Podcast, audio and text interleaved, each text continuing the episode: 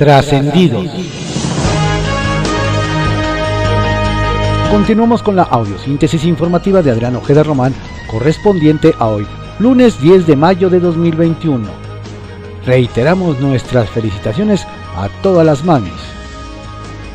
Vamos con la lectura de algunos trascendidos que se publican en periódicos de circulación nacional. Templo Mayor, por Fray Bartolomé, que se publica en el periódico Reforma. No se lo cuenten a nadie porque es un secreto.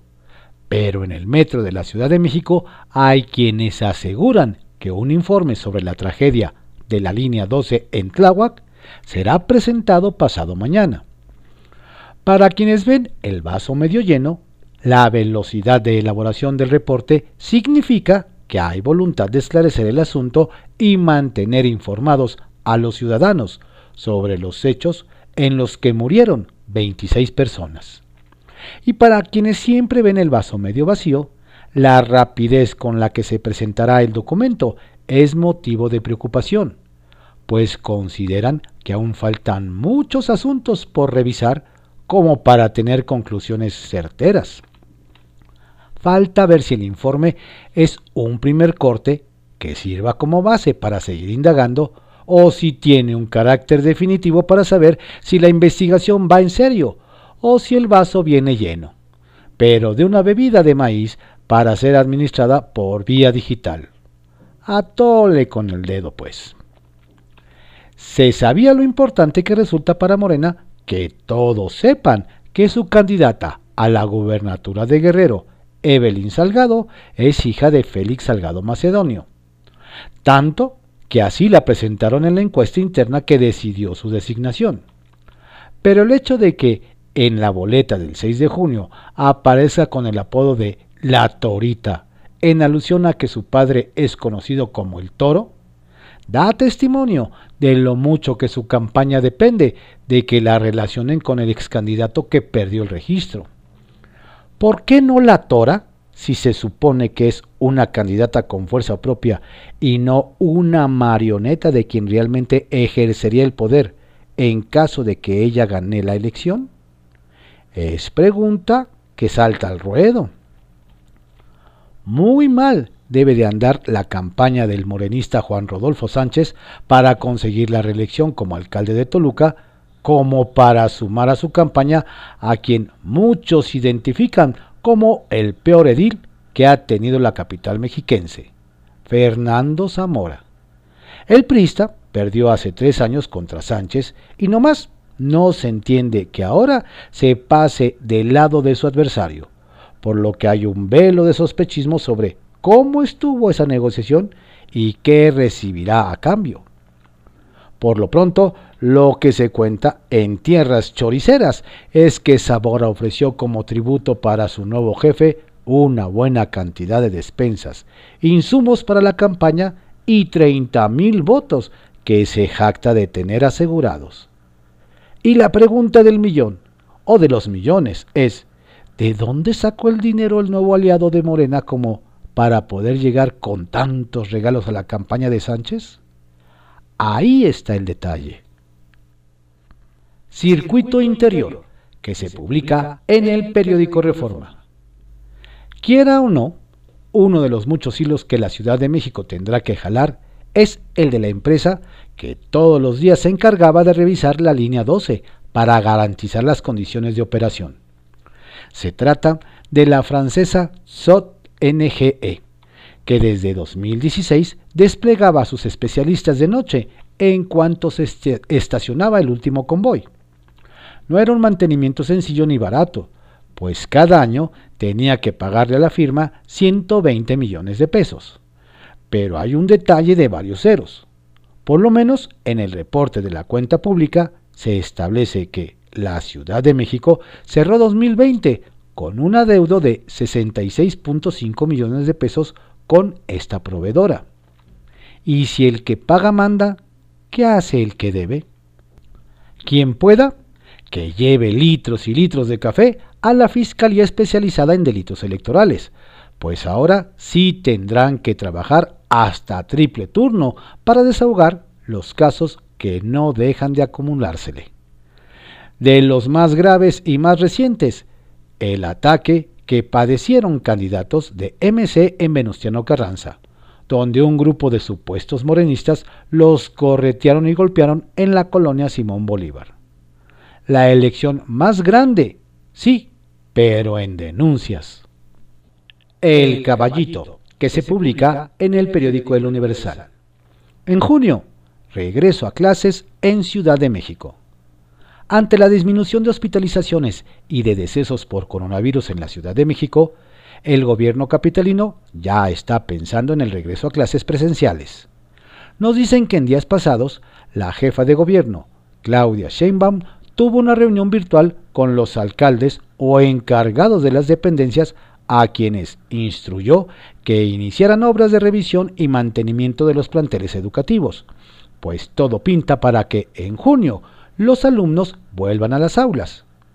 El secretario de Gobierno, Alfonso Suárez del Real, es el encargado de las negociaciones y de que todas las demarcaciones cumplan con las disposiciones para garantizar que los planteles estén en condiciones de recibir a los estudiantes.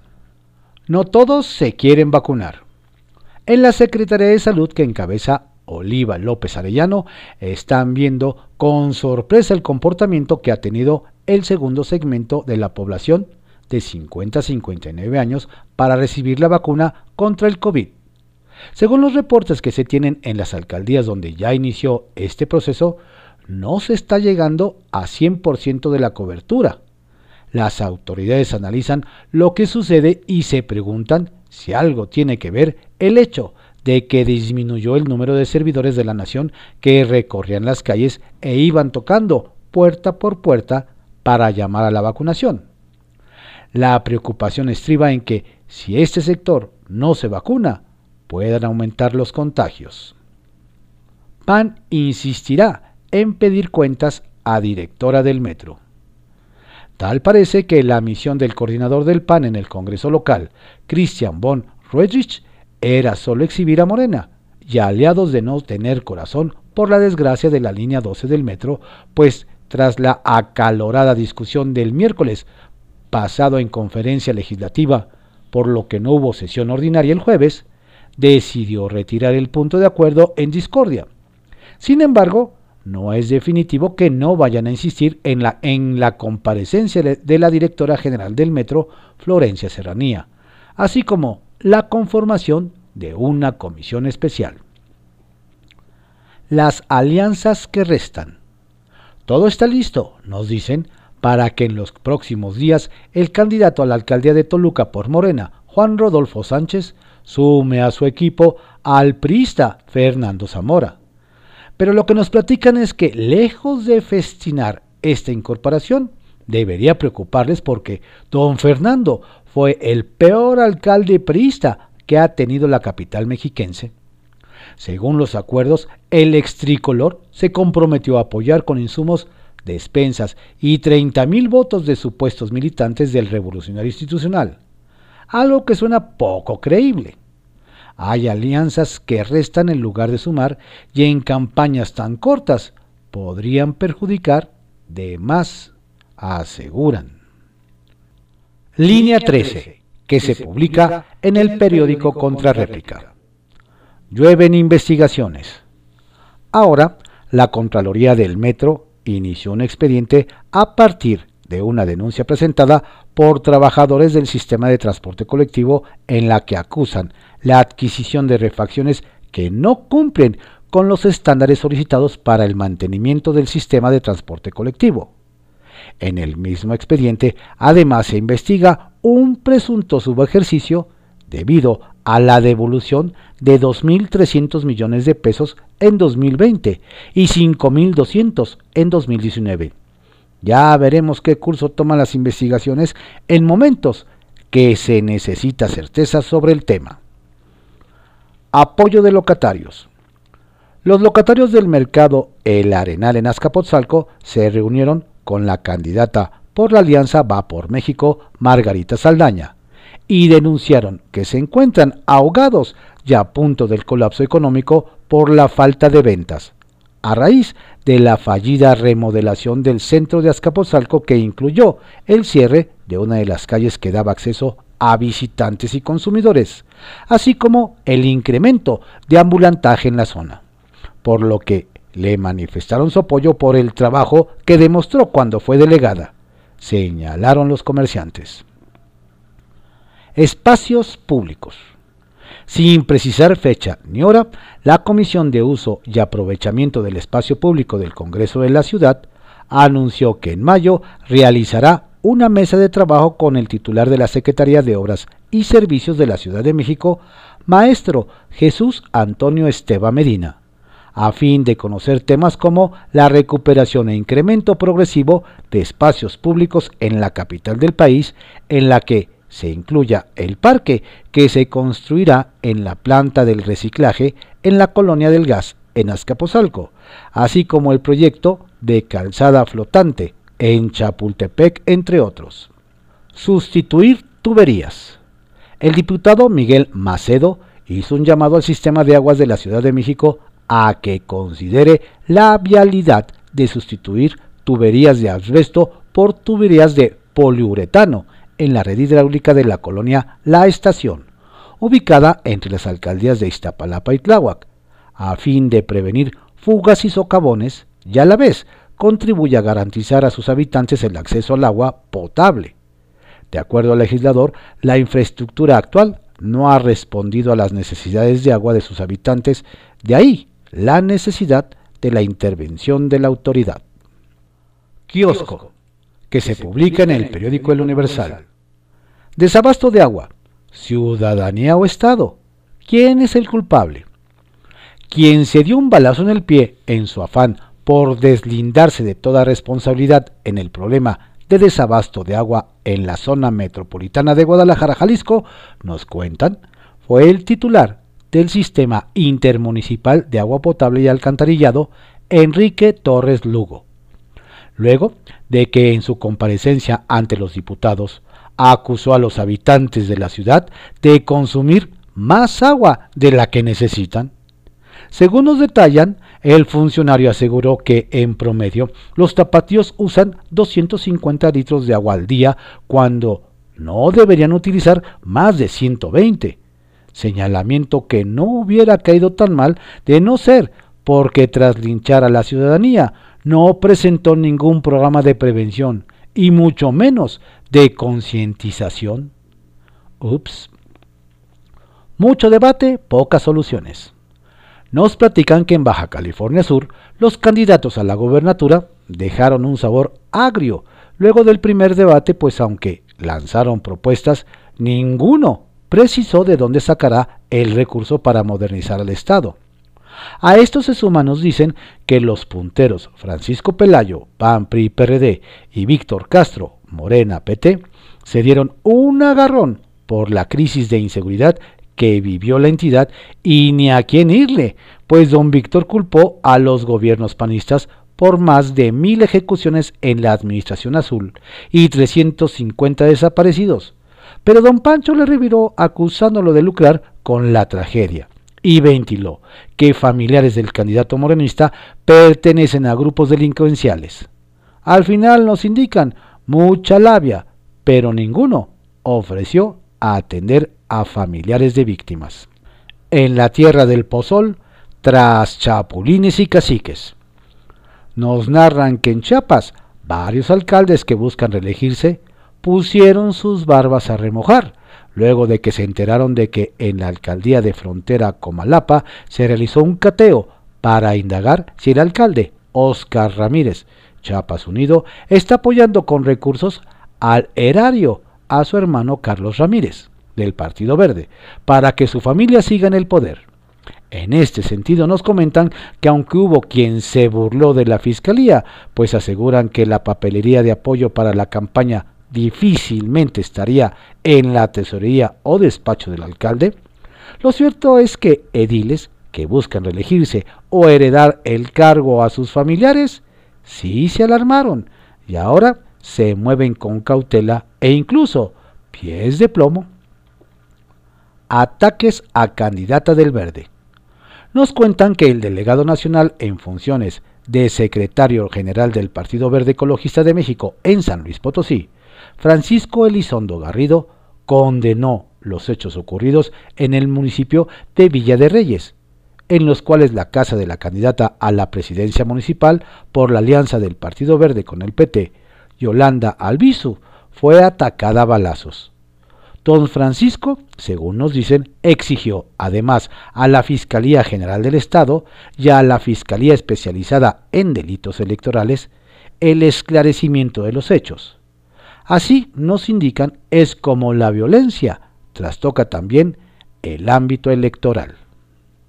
Trascendió que se publica en el periódico Milenio. Trascendió que el legislador Benjamín Saúl Huerta acusado de abuso sexual contra menores tendrá garantizada su libertad durante todo el periodo electoral, pues el plazo que la sección instructora de la Cámara de Diputados abrió para el desahogo de pruebas termina el 7 de junio. Entonces se, decidirá si se amplía periodo probatorio o se da luz verde a la Fiscalía de la Ciudad de México para detenerlo.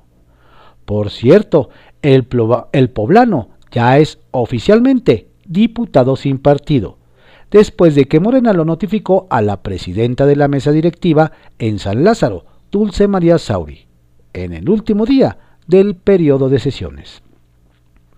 Trascendió que para el ex senador panista Roberto Gil Swart las cosas se ven complicadas luego de que un juzgado desechara de forma definitiva el recurso que interpuso para impedir que la unidad de inteligencia financiera investigara sus movimientos bancarios, donde aparecen depósitos, gastos y donativos millonarios que no son acordes con sus ingresos públicos. De aquel grupo de cuatro senadores rebeldes que querían tomar el PAN para renovarlo y que luego fueron vinculados a hechos de corrupción, solo Jorge Luis Lavalle está en prisión y Gil Swart se encamina a un juicio. Ahora solo faltan saber cómo van los procesos de Ernesto Cordero y Javier Lozano. Trascendió que Jorge Argüelles, diputado federal con licencia del PES, sigue generando dudas en su natal Morelos, más ahora que decidió lanzarse a la alcaldía de Cuernavaca por Morena, pues sus contrincantes se preguntan si ahora sí el ex coordinador parlamentario dedicará todo su tiempo a la actividad política, ya que el año pasado acumuló más de 100 ausencias en San Lázaro, con lo cual entró al deshonroso grupo de los más improductivos. Bajo reserva, que se publica en el periódico El Universal. Lo más negro de Pemex. Nos comentan que pese a que en el discurso del presidente Andrés Manuel López Obrador y de toda la autollamada cuarta transformación. Es recurrente que se cite a la transparencia y que la vida pública debe ser cada vez más pública. Al parecer, esto no incluye a petróleos mexicanos. Nos comentan que en las últimas semanas la empresa productiva reservó en su totalidad informar cuánto ha pagado a las calificadoras Fitch, Standard Poor's, Moody's y HR desde 2012, es decir, desde el inicio del sexenio del expresidente Enrique Peña Nieto. Sin embargo, eso no es todo. Nos hacen ver que también acaba de informar que reservó los detalles de la revisión contractual a la que llegó Pemex con Etileno 21, filial de Odebrecht. Será hasta 2026 que la población mexicana conozca detalle este contrato es decir, dos años después de que el actual gobierno haya terminado. ¿Y dónde quedó la transparencia que tanto se presume desde Palacio Nacional?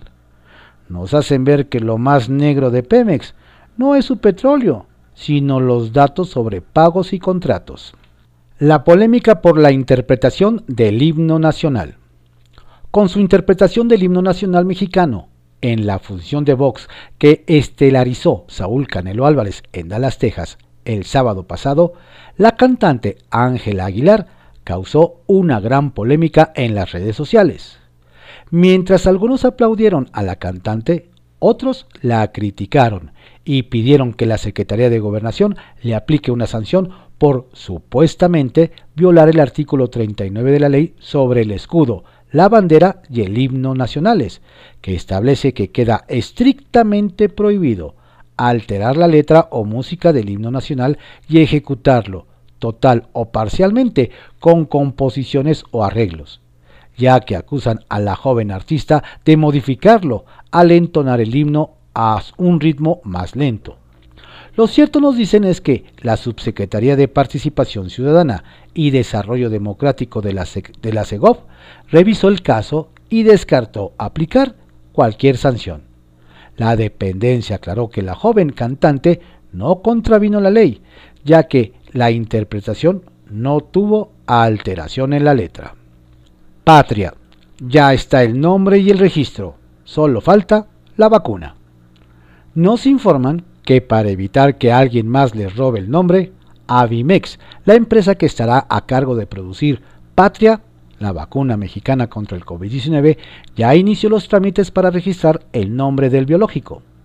Nos detallan que el pasado 16 de febrero, autoridades del laboratorio acudieron ante el Instituto Mexicano de la Propiedad Industrial INPI para solicitar el registro del nombre, por lo que se abrió el expediente 2499-392. Nos detallan que además de la vacuna, se busca tener el registro para usarlo en productos higiénicos, veterinarios y en desinfectantes. Será en un par de semanas que el instituto decida sobre el caso, pero es seguro, nos indican, que, las, que le serán entregados los derechos de propiedad de marca al laboratorio. Ya está el nombre, el registro de marca y solo falta un detalle menor, pero importante, la vacuna. Confidencial, que se publica en el periódico El Financiero. Saúl Huerta solo contra el mundo. Después de que la tarde del sábado, la sección instructora en sesión virtual privada notificó a sus integrantes que se tiene por recibido el escrito del denunciado Saúl Huerta y se abre periodo probatorio, el diputado de Morena, acusado de violador sexual de menores, tiene un periodo de 30 días naturales para defenderse y presentar sus pruebas. Lo que revelaron entre algunos de sus compañeros de bancada es que al expriista poblano lo dejarán totalmente solo. Nadie lo va a defender. Incluso nos indican, se ha pedido en el grupo que eviten hacer declaraciones del caso, para no hacer más ruido en pleno proceso electoral. Darle la vuelta a la ley. Quedó claro que en Morena son finos para darle vuelta a la ley y para muestra un botón. Alfredo Ramírez Bedoya cometió delito electoral grave y el INE lo sancionó con el retiro de su candidatura a la alcaldía de Morelia. Y es que, al igual que Raúl Morón y Félix Salgado, omitió de forma deliberada y dolosa reportar sus gastos de precampaña. Sin embargo, él y su partido sacaron el colmillo y tras la sanción a Morón con el retiro de su candidatura al gobierno de Michoacán, pusieron a Ramírez Bedoya. Es decir, aunque el fin de semana quedó firme la sanción contra el michoacano, ¿qué más da si ahora es candidato, pero a gobernador? Ay, Torita, la que se quebró la cabeza para tratar de hacerse popular por sí sola, es la hija de Félix el Toro Salgado Macedonio. Resulta que Evelyn Salgado logró que en la boleta electoral para elegir gobernador de Guerrero el 6 de junio aparezca junto a su nombre el apodo La Torita y muy segura de sí misma ante los señalamientos del exgobernador de Guerrero, Ángel Aguirre, en el sentido de que la hija del frustrado abanderado de Morena no tiene ni la menor idea de lo que es la gobernanza, en el Estado la candidata reviró. Lo que puedo decir es que yo no tengo experiencia para robar. Elección bajo doble, doble lupa. Por más que algunos políticos no gusten de ser observados por otras naciones, el secretario general de la OEA, Luis Almagro, ya confirmó que a finales de mayo enviará una, misión de 80 observadores electorales para sumarse a unas 500 personalidades que convocará el INE. Además, se dará la casualidad de que 48 horas después de la elección llegará la vicepresidenta de Estados Unidos, Kamala Harris, a fin de reunirse con el presidente López Obrador y su gabinete. De este modo, por caliente que pueda estar el clima postelectoral, será de esperarse que éste se enfríe rápidamente para atender a las visitas. Someter al árbitro. El senador Ricardo Monreal viajó ayer a Culiacán, donde no solo apoyó, al candidato Guinda a la gobernatura de Sinaloa, Rubén Rocha Moya, sino que presentó su libro Nulidades y procedimientos sancionadores en materia electoral. Aprovechó para adelantar que alista un proyecto de reforma electoral profunda, la cual no solo establecerá una racionalidad en el uso de los recursos públicos para organizar comicios, sino sobre todo someterá, como si no lo estuvieran, a los órganos electorales al principio de la legalidad. Dijo que esta reforma es consecuencia de la cancelación del registro de 49 candidatos de Morena, lo cual ha llevado a que un gran porcentaje de ciudadanos, sostuvo, crea que el INE y el tribunal son contraparte y no son árbitros ni están actuando con imparcialidad. Elecciones seguras y democracia. A propósito de la entrega de las casi 102 millones de boletas para la elección de diputados federales, y en medio de los dimes y diretes entre candidatos y diversos actores políticos, la secretaria de Gobernación, Olga Sánchez Cordero, aprovechó para, vía Twitter, hacer hincapié en que toda democracia requiere de elecciones seguras y libres. Pues a la luz de los recientes acontecimientos de violencia hacia aspirantes, muy seguro que digamos, este proceso electoral ciertamente no lo es. Falta casi un mes y van por lo menos 61 candidatos asesinados. Eso quizá olvidó poner en su tweet doña Olga.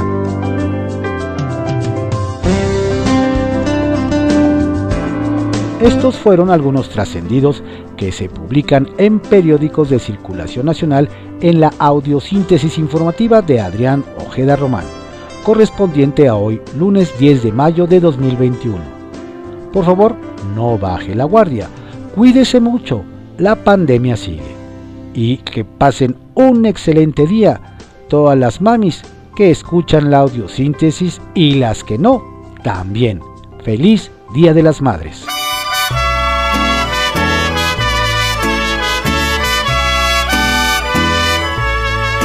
Estas son las mañanitas que le canto a mi mamá, la señora más bonita con un carácter genial. Es buena y muy cariñosa cuando de buenas está. Pero cuando se encabrona le da miedo a mi papá. Por Facebook, te tenías que actualizar estoy en tus oraciones, pero ahora por WhatsApp. Te quiero mucho aunque a veces me pegabas, no te acuerdas. La chancla con el cinto o con lo que tuvieras más cerca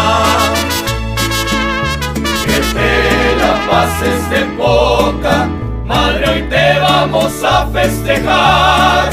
Hoy no hagas nada en casa, ya mañana trabajas normal.